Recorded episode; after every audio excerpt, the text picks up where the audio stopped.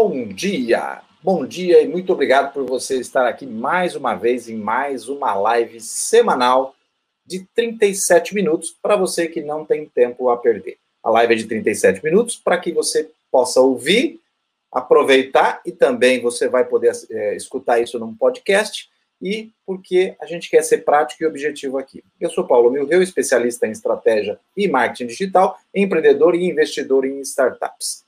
Toda quinta a gente fala sobre empreendedorismo. Eu tenho feito uma série aí para a gente falar sobre empreender fora do Brasil, empreender nos Estados Unidos. E hoje eu vou trazer alguém que vai falar para a gente de uma forma extremamente prática e objetiva. Porque ele pode dizer que ele tem um combo, né? Ele tem uma, uma forma prática de você entender o que é empreender nos Estados Unidos. E hoje meu convidado especial é o empresário brasileiro Diego Sampaio, que diretamente de Curitiba passou a empreender nos Estados Unidos com a empresa Company Combo, né? ele é CEO da Company Combo, que está lá em Orlando, na Flórida, e ele entrega conhecimento e ferramentas para que a sua empresa tenha acesso a oportunidades globais de negócios através dos Estados Unidos. Isso que a gente vai conversar aqui.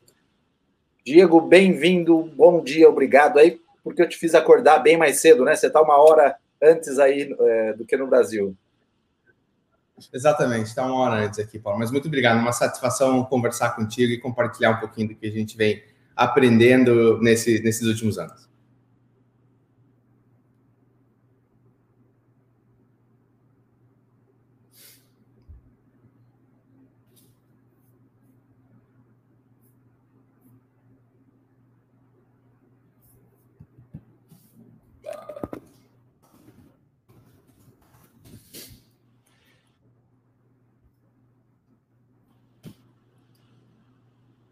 Opa, cortou? Acho que você não me escutou, né? Não, agora te vejo. Me conta um pouquinho sobre é, a sua história, né? Quem é Diego Sampaio, qual a sua história até sair aí de Curitiba e chegar nos Estados Unidos e, e construir aí a Company Combo. Claro, como sim. Bom, eu tenho 34 anos, sou de Curitiba, vivi em Curitiba minha vida inteira, até, até em 2014 decidi uh, mudar-me para os Estados Unidos. Uh, sou casado, tenho duas filhas e fui, e fui empresário empreendedor, e sou empre empreendedor desde 2001. Então, quando, desde que eu tinha 17 anos, eu montei minha primeira empresa relacionada à tecnologia e sempre trabalhei em áreas relacionadas à tecnologia ou, ou internet, né, e, e varejo. Uh, em 2011, uh, ah, eu tinha, eu decidi começar a empreender nos Estados Unidos, então formei uma empresa, estando ainda no Brasil aqui, e aí foi daí onde começou a minha história aqui nos Estados Unidos. Aí, durante quatro ou cinco anos, eu fui amadurecendo aquela ideia, desenvolvendo projetos, né, pesquisando, captando clientes, até que em 2014, por uma decisão pessoal, não foi naquele momento uma decisão é, é, empresarial, né, eu não vim aqui para começar uma empresa, eu vim aqui para uma empresa específica, né, eu vim aqui porque eu gostaria de uma decisão pessoal de mudar-me e, obviamente, empreender aqui nos Estados Unidos também. E aí foi quando eu vim para cá em, em 2000 e 2014, junto com, com, com, minha família.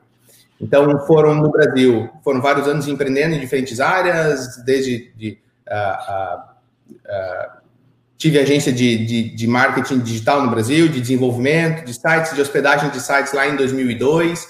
Depois tive algumas startups, fui investido até que fiz a saída do, da, da, das operações para vir aqui para os Estados Unidos. Legal. E em que momento que você pensou aí, bom, é, vou ajudar brasileiros e, e, outros empresários de outros países a, a, a, entender como é que funciona as oportunidades aqui nos Estados Unidos e ajudar eles a, a abrir uma empresa, a construir uma empresa? Quando é que você pensou nisso? É, então, em 2011, né, quando eu montei a, a, minha primeira empresa aqui, que continua sendo a empresa que eu tenho até hoje, uh, uh, eu sofri como muitos empresários sofrem em dificuldades em iniciar esse processo por falta de informação. Então, você não sabe nada em relação a visto, você não sabe nada em relação à estrutura de empresas, impactos fiscais, é, ou de captação de negócios, né? Então, havia uma falta de informação muito grande. Em 2014, quando eu vim para cá, é, eu tinha acumulado já uma série de problemas por aquela empresa estar aberta, não ter sido feito é, a manutenção dela de forma correta, por falta de informação e de assistência. E aí eu regularizei toda essa operação e falei, poxa, se eu passei por isso, devem ter mais pessoas que passam por esse mesmo tipo de, de problema. né? querem montar um negócio fora do Brasil, mas sem dificuldades para fazer isso. E aí, naquele momento, a gente criou um site que existe até hoje, que chama-se USA, então U de você, uh, sa.info, onde a gente escreveu alguns artigos uh, falando sobre diferenças de empresa aqui nos Estados Unidos, como abrir empresa, principais vistos para quem quer vir trabalhar aqui. Então, era um portal de conteúdo. E ali a gente utilizou para validar o que viria a se tornar a Company Combo. Né? Então, ali a gente começou a entender melhor quais eram as dúvidas das pessoas, a gente começou a ter um bom ranqueamento orgânico, e aí as pessoas começaram a entrar em contato. Olha, vocês ajudam a gente a abrir empresa? Ó, vocês ajudam a gente a tal processo? Falei, opa, legal. Então, realmente existem mais pessoas com a mesma, com a mesma necessidade uh, que a gente. E aí, então, a gente formou a Company Combo. Então, a Company Combo veio para resolver é, é, na verdade, o início da Company Combo ela veio para tentar ajudar que com os outros empresários não passassem pelos mesmos problemas que nós passamos quando nós viemos empreender aqui. E desde o primeiro momento, a Company Combo ela é o quê? Ela é uma, a ideia justamente dela é de ser um combo, então ser um ponto central onde as pessoas possam buscar informações e serviços para desenvolvimento de negócios aqui nos Estados Unidos. Então, a gente, hoje, a gente trabalha, e desde o começo, com toda a parte de abertura de empresa aqui nos Estados Unidos, as questões contábeis e fiscais da operação americana e uma operação de logística também. A gente tem um warehouse próprio, a gente trabalha muito próximo a empresários de e-commerce do Brasil ou indústrias do Brasil que estão remetendo e vão fazer a distribuição dos seus, dos seus produtos aqui.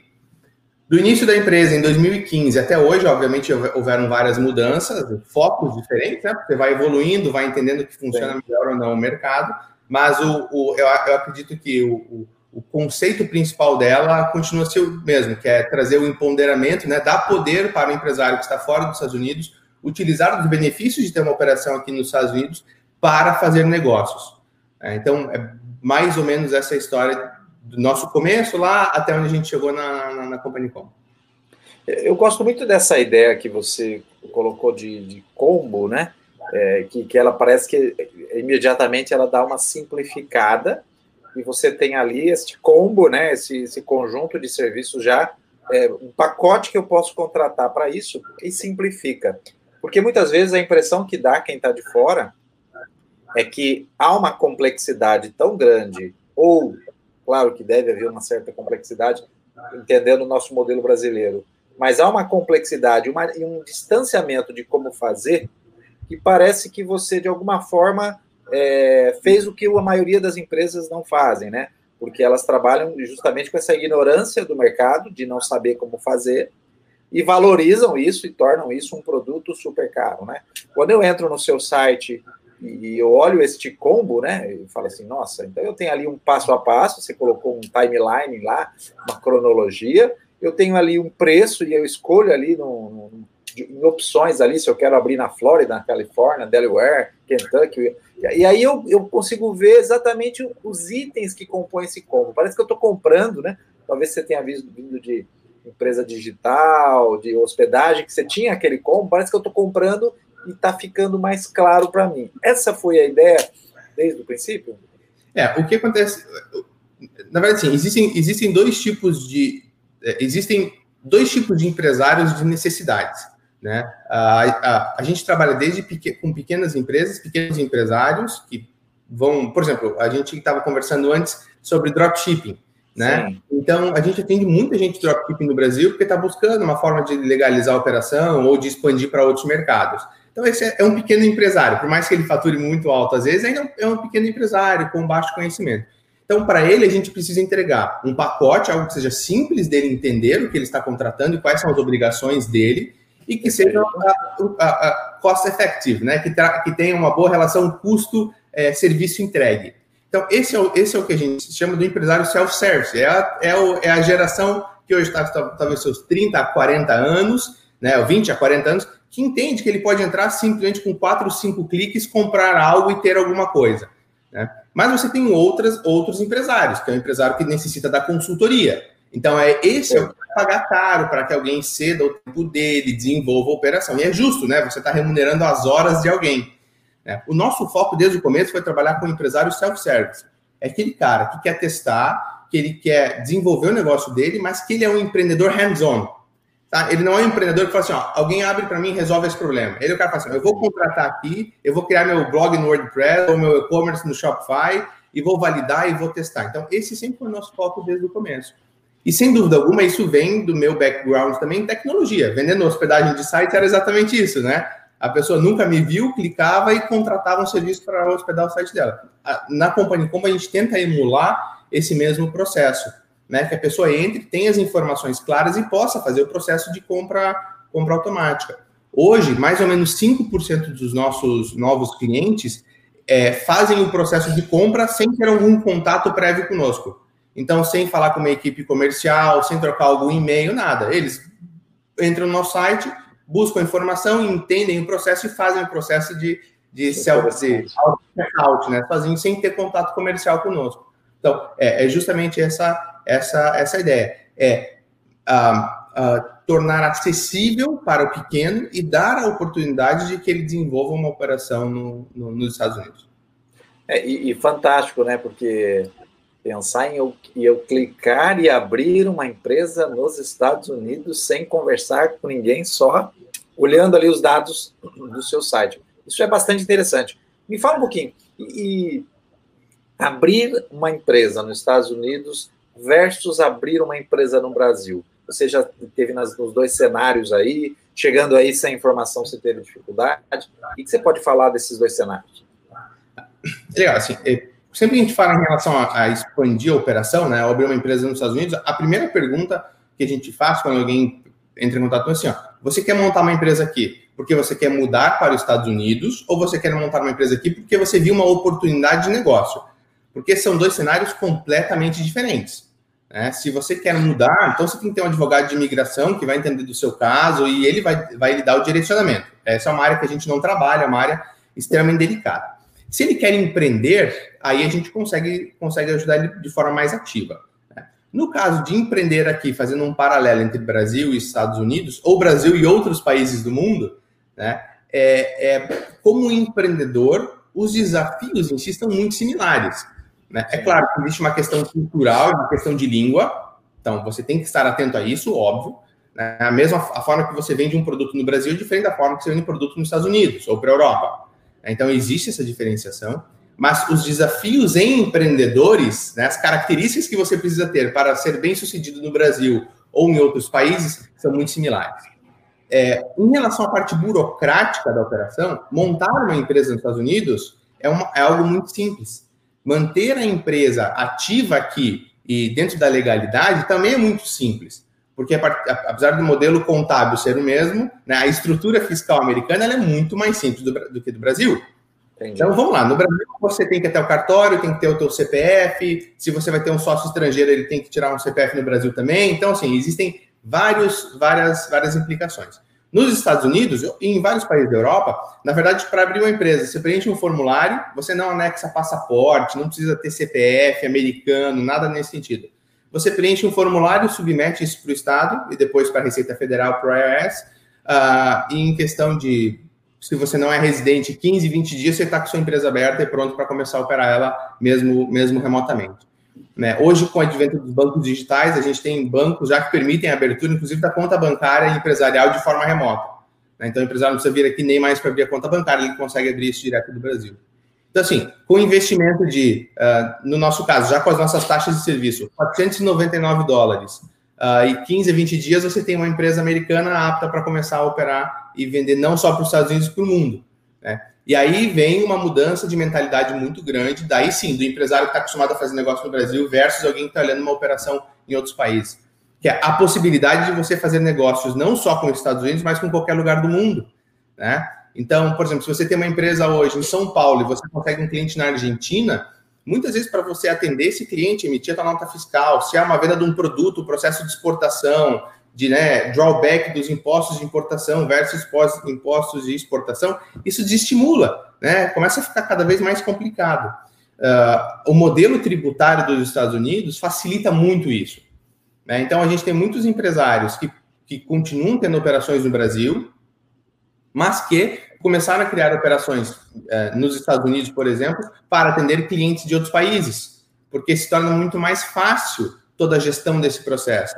Né? Então, ele está fazendo a carga dele sair da China diretamente para um cliente, por exemplo, na, na Argentina. É, é, pô, é uma, é uma burocracia muito baixa fazer isso aqui pelos Estados Unidos. No Brasil, a burocracia já é maior. Então, a facilidade que você tem de gerir uma empresa aqui, de pilotar a empresa aqui, faz com que você acabe enxergando muito mais oportunidades. Né? A gente tem, tem clientes uh, que estão aqui, no, no que, que, continuam suas operações no Brasil e moram no Brasil, uh, e que têm operações aqui só porque eles querem aprender aqui para depois levar para suas operações no Brasil. Então, tem, é, tem cliente que começa a desenvolver o mercado aqui, ele fala, pô, aprendi tanto tentando entrar no varejo americano, que eu comecei a aplicar isso no meu e-commerce no Brasil e aumentar minhas vendas aqui. Então, ele mantém a operação aqui mais como um aprendizado, né, uma área de teste, para levar no hall para o Brasil. Uh, tem empresário que começa a operação aqui e depois de um, dois anos uh, migra a sua operação inteira para os Estados Unidos e desiste de ter uma operação no Brasil porque encontrou outras oportunidades que até então não estava enxergando. Né?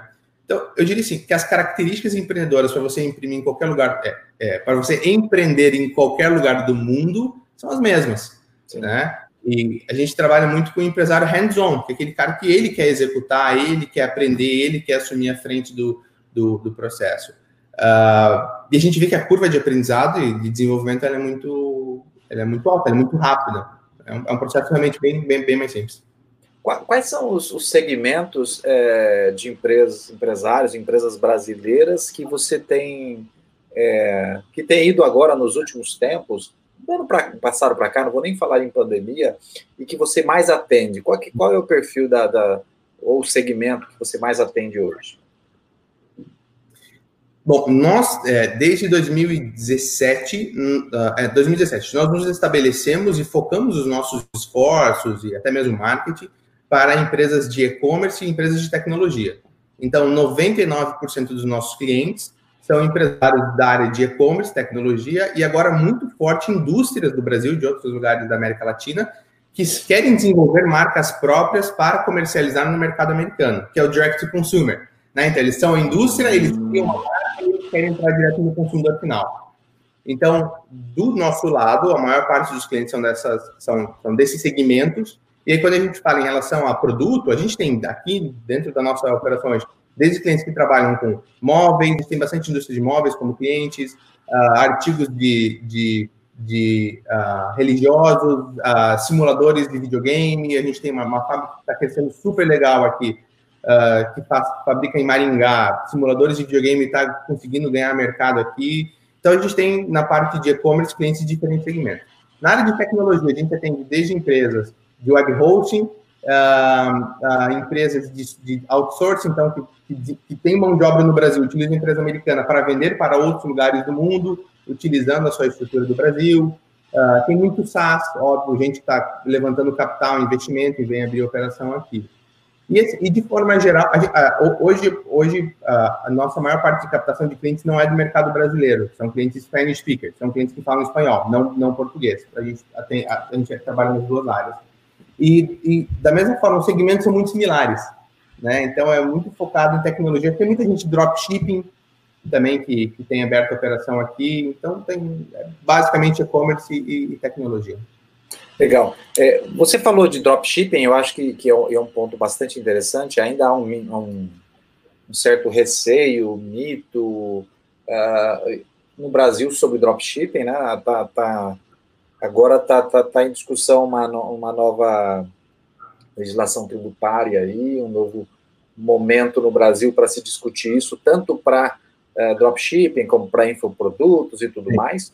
É, quando eu sou o empresário que de, decido adotar dropshipping, começar a trabalhar com isso, é, eu vou conseguir ter uma operação nos Estados Unidos, vou regularizar minha operação de dropshipping nos Estados Unidos de forma mais fácil, eu vou me sentir mais seguro, quer dizer, é, tendo minha, meu, minha empresa nos Estados Unidos, eu vou estar mais blindado contra qualquer tipo de, de questionamento ou dúvida que muito existe no Brasil? Então, existem N fatores, né? Então, assim, a operação de dropshipping nos Estados Unidos, ela é legal e você consegue executá-la sem absolutamente nenhum tipo de problema, né? Então, é, você tendo a sua empresa aqui, se o seu cliente está no Brasil, por exemplo, ele pode fazer o pagamento para você em reais, utilizando o próprio eBanks, né? Então, ele vai pagar um boleto em reais aí no Brasil, que vai cair na sua conta em dólares aqui nos Estados Unidos. Então, essa barreira do pagamento, ela está ok. Em relação à questão fiscal, aqui está ok também, não há nenhum problema essa triangulação da operação. É, não existe discussão se é prestação de serviço, se é comércio, o que é, simplesmente é, é, é, é um comércio e é entrada, é, você tem ganhos e tem, né, você tem receitas e tem custos da operação. Uh, e aqui nos Estados Unidos, você já paga imposto só somente sobre o lucro. Né? Então, numa operação dropshipping, que você vende a 100, paga 30, tem mais 30 de custo de captação de cliente, então o lucro vai ser 40 no final, né? então isso faz diferença. Né? Você pega o lucro, tira toda a sua despesa é, de equipe, estrutura, atendimento, gestão da operação americana, sobrou, sei lá, 20% de lucro, você vai pagar imposto sobre aqueles 20%. Então, na questão fiscal da operação americana, isso é, é, é, é bem tranquilo você tem que ter alguns cuidados, porque como você está morando no considerando que o empresário esteja morando no Brasil, né? Se ele está morando no Brasil, se ele tem funcionários no Brasil, se ele tem um escritório no Brasil, aí ele tem obrigações no Brasil também. Então, é importante entender que você vai ter que tomar cuidado nas operações nos dois lados, né? É, é, muito, muito, muito, muita gente faz dropship e não tem um escritório no Brasil, uma operação própria, funcionários. Tem terceiros que prestam serviço, que muitas vezes nem no Brasil. Né? E aí, nesse caso, a operação americana funciona super bem, eles conseguem, conseguem depois receber e ser remunerado no Brasil também. Da mesma forma com quem vende infoproduto, uh, uh, o Hotmart ou outras op opções têm essa possibilidade de você ter, ter recebimentos em outros países também. É, muito nômade digital, que é freelancer, né? então utiliza uma operação nos Estados Unidos para poder performar e vender para o resto do mundo. Então, para quem. E, e, e, de volta, né? Pensando numa. numa quem trabalha com, com conteúdo digital, está muito acostumado com o digital, né? De clicar, de contratar, de fazer a gestão de remota, de não saber onde está hospedado o seu site, não saber onde está a fábrica dos seus produtos na China. Então, acho que isso facilita muito né, na cabeça de como, como estruturar a operação. É, e esse é um mercado muito crescente, ainda não visto para a maioria dos empresários tradicionais brasileiros, né? E do profissional brasileiro, que ainda não consegue enxergar muito isso, porque a gente vem de um, um, um movimento tradicional, de profissões tradicionais, mas ele está muito crescente e as pessoas começam a ter que ficar atentas. Eu tenho uma pergunta aqui é, do Tiago Claro, Bom dia, pessoal. Gostaria de saber como é operado a parte de logística de distribuição nos Estados Unidos. Você também trabalha com isso, né? Você falou logo no começo. Sim. Me conta aí como é que vocês fazem isso e como é que funciona. Ah, legal, Thiago. Bom, obrigado pela pergunta. Na verdade, assim, a gente tem uma, uma estrutura própria de logística aqui em Orlando, a gente tem um warehouse próprio com mil metros quadrados e a gente trabalha de forma bem direcionada para fulfillment de e-commerce. Né? Então, o nosso cliente ele vende online e a gente cuida da armazenagem da entrega para o consumidor. Tá? O processo logístico aqui nos Estados Unidos ele é muito simples. Uh, existem muitas empresas que estão aptas a prestar um serviço similar com o que a gente presta, e existe um ecossistema tecnológico muito pronto para suportar principalmente operações de e-commerce. Então, por exemplo, eu vou, usar, eu vou usar o caso dos nossos clientes, que é o mercado que a gente tra trabalha. Então, uma indústria do Brasil, ou alguém que desenvolveu uma marca na China, exporta esse container, ou esse pallet, ou essa caixa para os Estados Unidos, né? A empresa americana, é, qualquer empresa americana está apta a importar ou exportar, então não tem que ter radar, nada nesse sentido. Então, a, a, empresa americana dos nossos clientes faz o processo de importação e a gente recebe isso no nosso, no nosso warehouse. Uma vez que essa carga esteja no nosso warehouse, ele provavelmente vai vender isso na Amazon, eBay, no site próprio, Wayfair ou em outros marketplaces. Esse produto chega no nosso, no nosso estoque, a gente tem o, o, o, sistema de gestão do warehouse que se que conecta-se às plataformas de vendas dele, então o Shopify, a Amazon, o eBay. E para cada pra, quando a gente recebe o produto, a gente dá entrada no estoque que já alimenta os canais de venda dele, qual a posição do estoque em tempo real, de forma integrada. Quando sai uma venda nesses canais, esse pedido vem automaticamente para o nosso sistema, a gente envia para o cliente e retorna automaticamente para o sistema dele o tracking number. Uh, então, o processo ele é automatizado. A gente tem clientes que fazem desde 10 vendas por dia até clientes fazendo milhares, é, milhares de vendas por mês, 10 vendas por mês, desculpe, até clientes fazendo milhares de vendas por mês, e o processo ele é automatizado, não necessita de uma interface, é, de uma operação, ah, envia isso agora para mim, envia aquilo. Né? Então, como o ecossistema tecnológico que ele é muito bem desenvolvido, é muito fácil você integrar diferentes plataformas de vendas numa única plataforma de gestão. E a gente consegue terceirizar isso muito forte. É, um, um, ponto que é interessante, Paulo, nessa mudança, né, que estava falando, na mudança de perfil de, de, de, negócios, algo que tem sido muito forte, numa crescente muito grande, é a questão do direct to consumer. Né? Uhum. Então, é, as marcas, é, é, você controlar basicamente a cadeia inteira. Em vez de você produzir na expectativa de que, sei lá, a Americanas fosse comprar e fosse começar a vender para você, né? Você produz e você constrói seus canais de venda e desenvolve os seus canais de venda. É, então, isso está dando o poder para que pequenas empresas, né, pequenos empresários também consigam fazer negócios.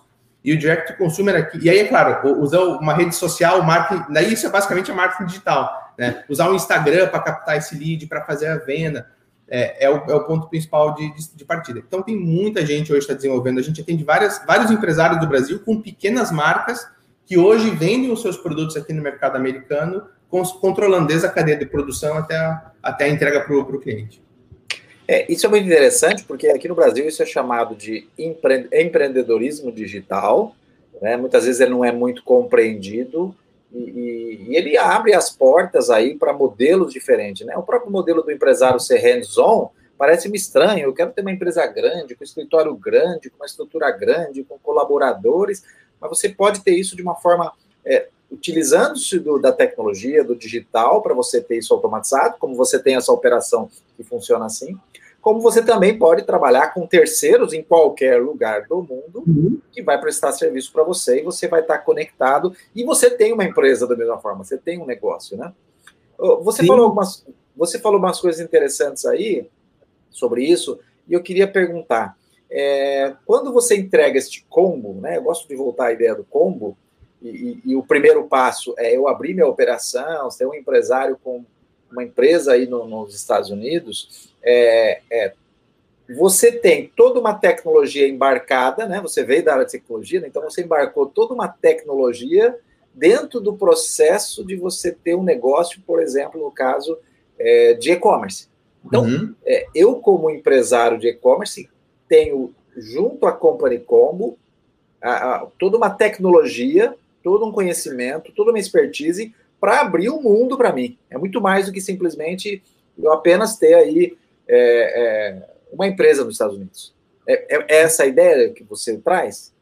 É, na, na, verdade, assim, a gente, nós somos uma empresa, é, a gente tem um departamento contábil, um departamento fiscal, com profissionais que são certificados, a gente tem um warehouse, um departamento, né, uma equipe logística, tem prateleiras, tem uma estrutura física, mas a nossa base ela é tecnológica.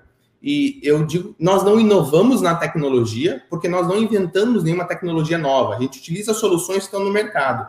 O, a nossa inovação foi é, na forma de comercializar esse serviço e essas tecnologias e na forma de conectar isso para dar acesso para um empresário que não está aqui. Né? Então, é, é, hoje o nosso cliente, por exemplo, ele tem visão total da sua operação, indiferente de onde ele esteja. Então, quando ele vai na questão, vamos pegar na questão contábil, ele tem o software contábil, um software 100% online que conecta a sua loja virtual, que conecta a sua conta bancária, onde ele tira em tempo real os relatórios e a posição de caixa dele, todo o balanço, ou seja, está tudo online, ele não precisa ligar para ninguém e passar um e-mail. A operação está 100% online. Quando chega na operação logística, da mesma forma, né? Ele não sabe onde está o produto.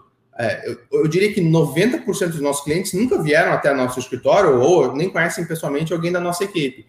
Mas então ele não sabe onde está o produto dele. Mas ele tem online a posição do estoque dele e fala: olha, dessa peça a gente tem cinco unidades, dessa tem três. Quando sai a venda, ele vê online a venda saindo de um, de um canal indo para outro canal. Quando a gente faz a remessa, ele consegue acompanhar no tracking number onde está esse produto. Ou seja, quando a gente embarca a tecnologia em processos tradicionais e a gente é, inova no processo de integrar elas e dar acesso, né, você dá empoderamento para alguém desenvolver algo novo sem ter que investir em infraestrutura.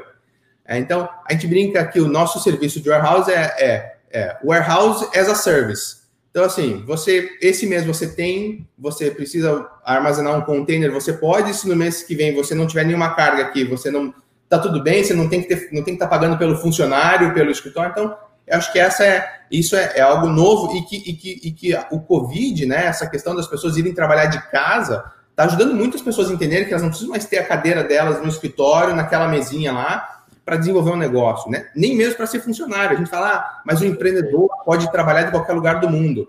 descobriu-se que, de repente, o funcionário também pode estar em qualquer lugar do mundo. Né? E que ele está com a filha do lado, com o filho do lado, e que ele está operando normal. Não fez diferença nenhuma na performance dele. Talvez ele esteja entregando ainda mais.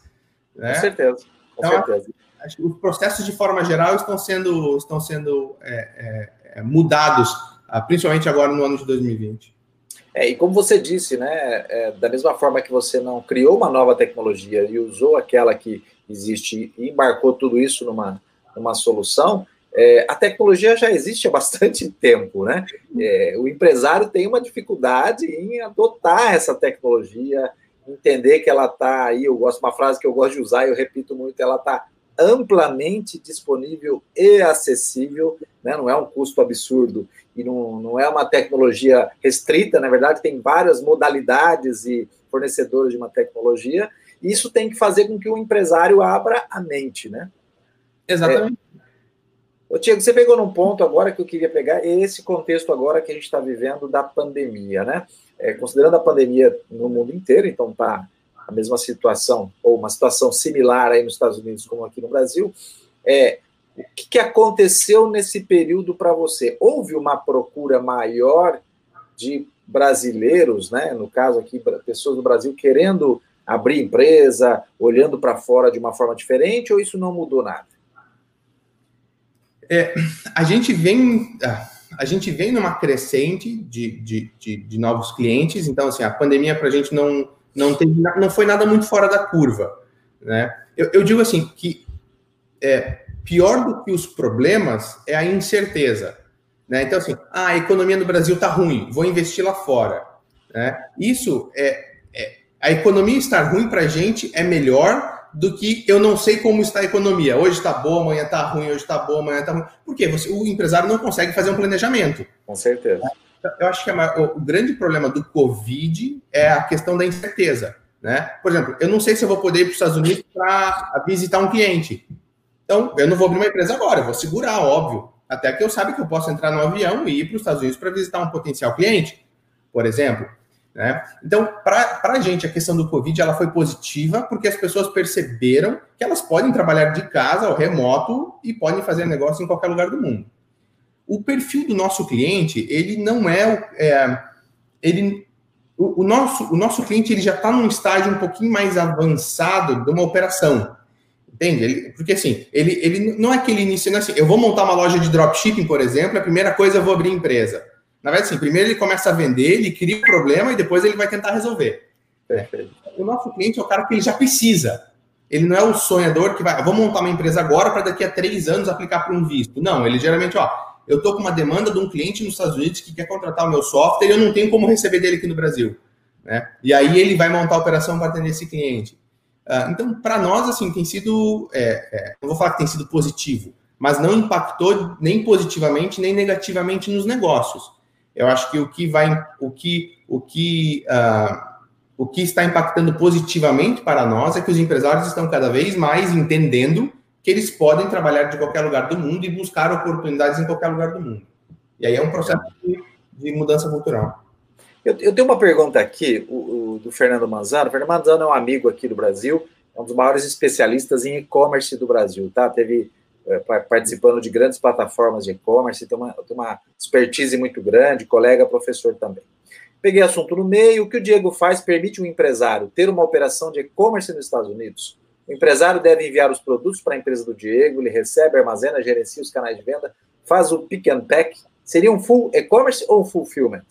Então, na verdade, a gente não é um full commerce, a gente não faz operação de marketing, estratégia. A gente atende alguns poucos clientes nesse modelo, mas não é o nosso modelo de operação. O nosso modelo de operação seria é uma operação de fulfillment.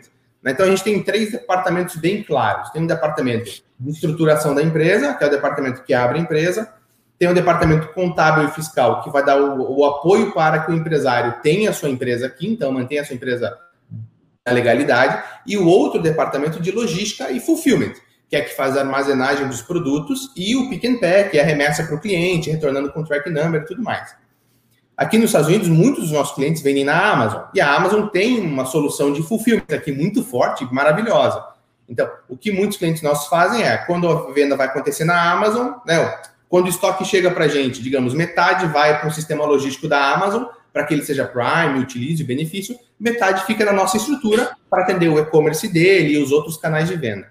Então, basicamente, a gente integra uma solução de contador e uma solução de logística, de warehouse, e dá essas ferramentas para que a pessoa desenvolva um negócio. Mas a gente não entra na área de validação de produto, desenvolvimento do mercado, de e-commerce, nada disso. É algo que a gente não, não, não faz.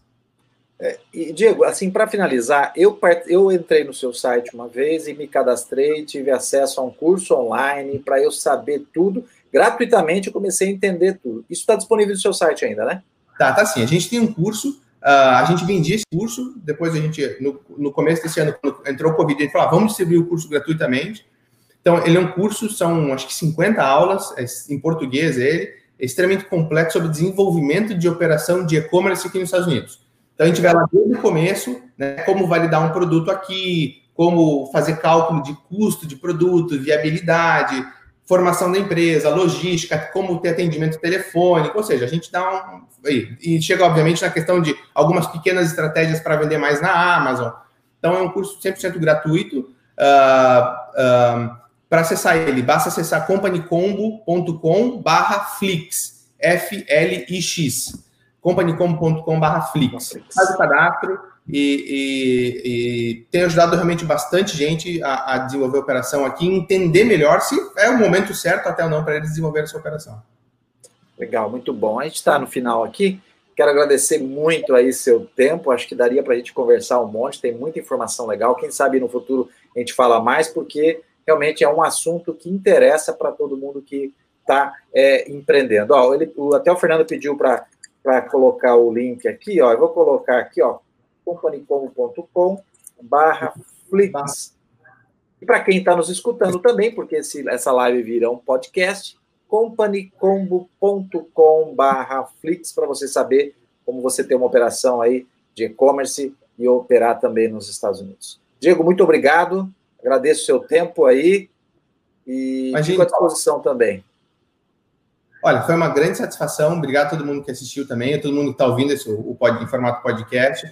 Para a gente é uma satisfação. A gente compartilha bastante conteúdo gratuito, tanto no nosso Instagram como no nosso canal do YouTube. A gente entende que para que você, o primeiro passo para que você faça um negócio é ter conhecimento. Né? Então, a gente entrega o conhecimento para que você se sinta confortável e, e, desenvolva a sua operação, não só nos Estados Unidos, mas no mundo todo. Obrigado mais uma vez pela oportunidade, é uma satisfação. Obrigado. Ficamos por aqui em mais uma live de 37 minutos. Passamos um pouquinho, mas é que o conteúdo é muito bom. E uh, voltamos na próxima semana com mais um tema voltado para empreendedorismo. Até mais. Valeu, pessoal.